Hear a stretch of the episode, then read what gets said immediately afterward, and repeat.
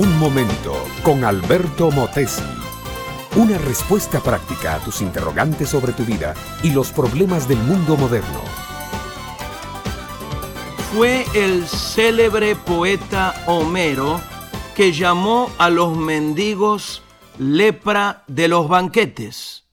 En el tiempo antiguo de la Grecia heroica, era costumbre permitir a los mendigos acercarse a la mesa de los ricos.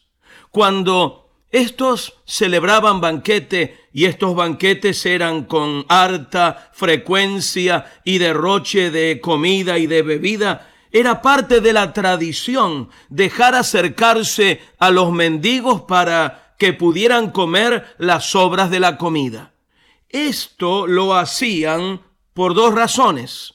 Una para calmar un poco su conciencia y hacerse la ilusión de que no eran tan duros de corazón, así los dioses no los castigarían. Segundo, para recordarse que los azares de la vida son tan traicioneros que en la menor vuelta de la rueda de la fortuna ellos podían quedar reducidos a la categoría de mendigos y también andar suplicando migajas en la mesa de los señores.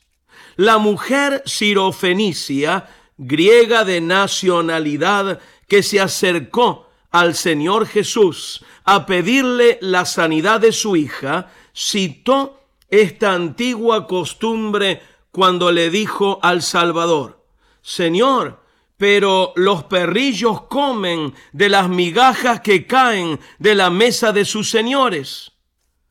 Cuando recorro las calles de nuestras ciudades tan llenas de riqueza, por un lado, con tiendas y negocios repletos de mercadería, veo también cuántos mendigos andan rodando con su mano tendida y su mirada suplicante y su voz quebrada, solicitando la caridad pública para tener algo que llevarse a la boca.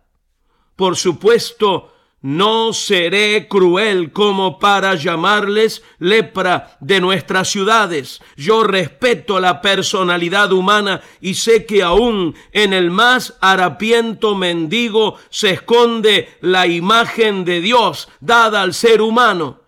He visto antiguos mendigos convertirse a Cristo y levantarse de su miseria y recuperar su dignidad de hombres libres, hombres de trabajo, hombres de familia, de respeto y de distinción. Y al contemplar estos casos, he recordado siempre las palabras del Salmo 37. Joven fui y he envejecido, y no he visto justo desamparado, ni su descendencia que mendigue pan.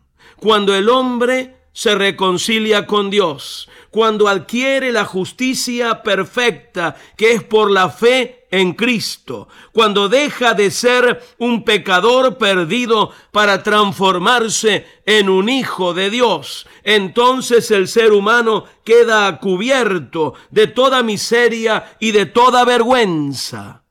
No quiero decir, mi amiga, mi amigo, que al convertirnos a Cristo vamos a tener riqueza y dinero. No es esa la verdad. Lo que sí digo y afirmo es que el hombre que rinde su vida a Cristo recupera su talento, su virtud, se hace hombre de trabajo y de provecho y por medio del trabajo honrado y honesto se pone a cubierto de la pobreza para él y para su familia. Cristo cambia, limpia y regenera todo el individuo y lo hace caminar por un camino superior y esto siempre nos lleva a un nuevo nivel de prosperidad. Este fue Un Momento con Alberto Motesi. Escúchanos nuevamente por esta misma emisora. Educación que transforma ¿Te quieres preparar mejor? Visita albertomotesiuniversity.com y pulsa el botón de la escuela virtual.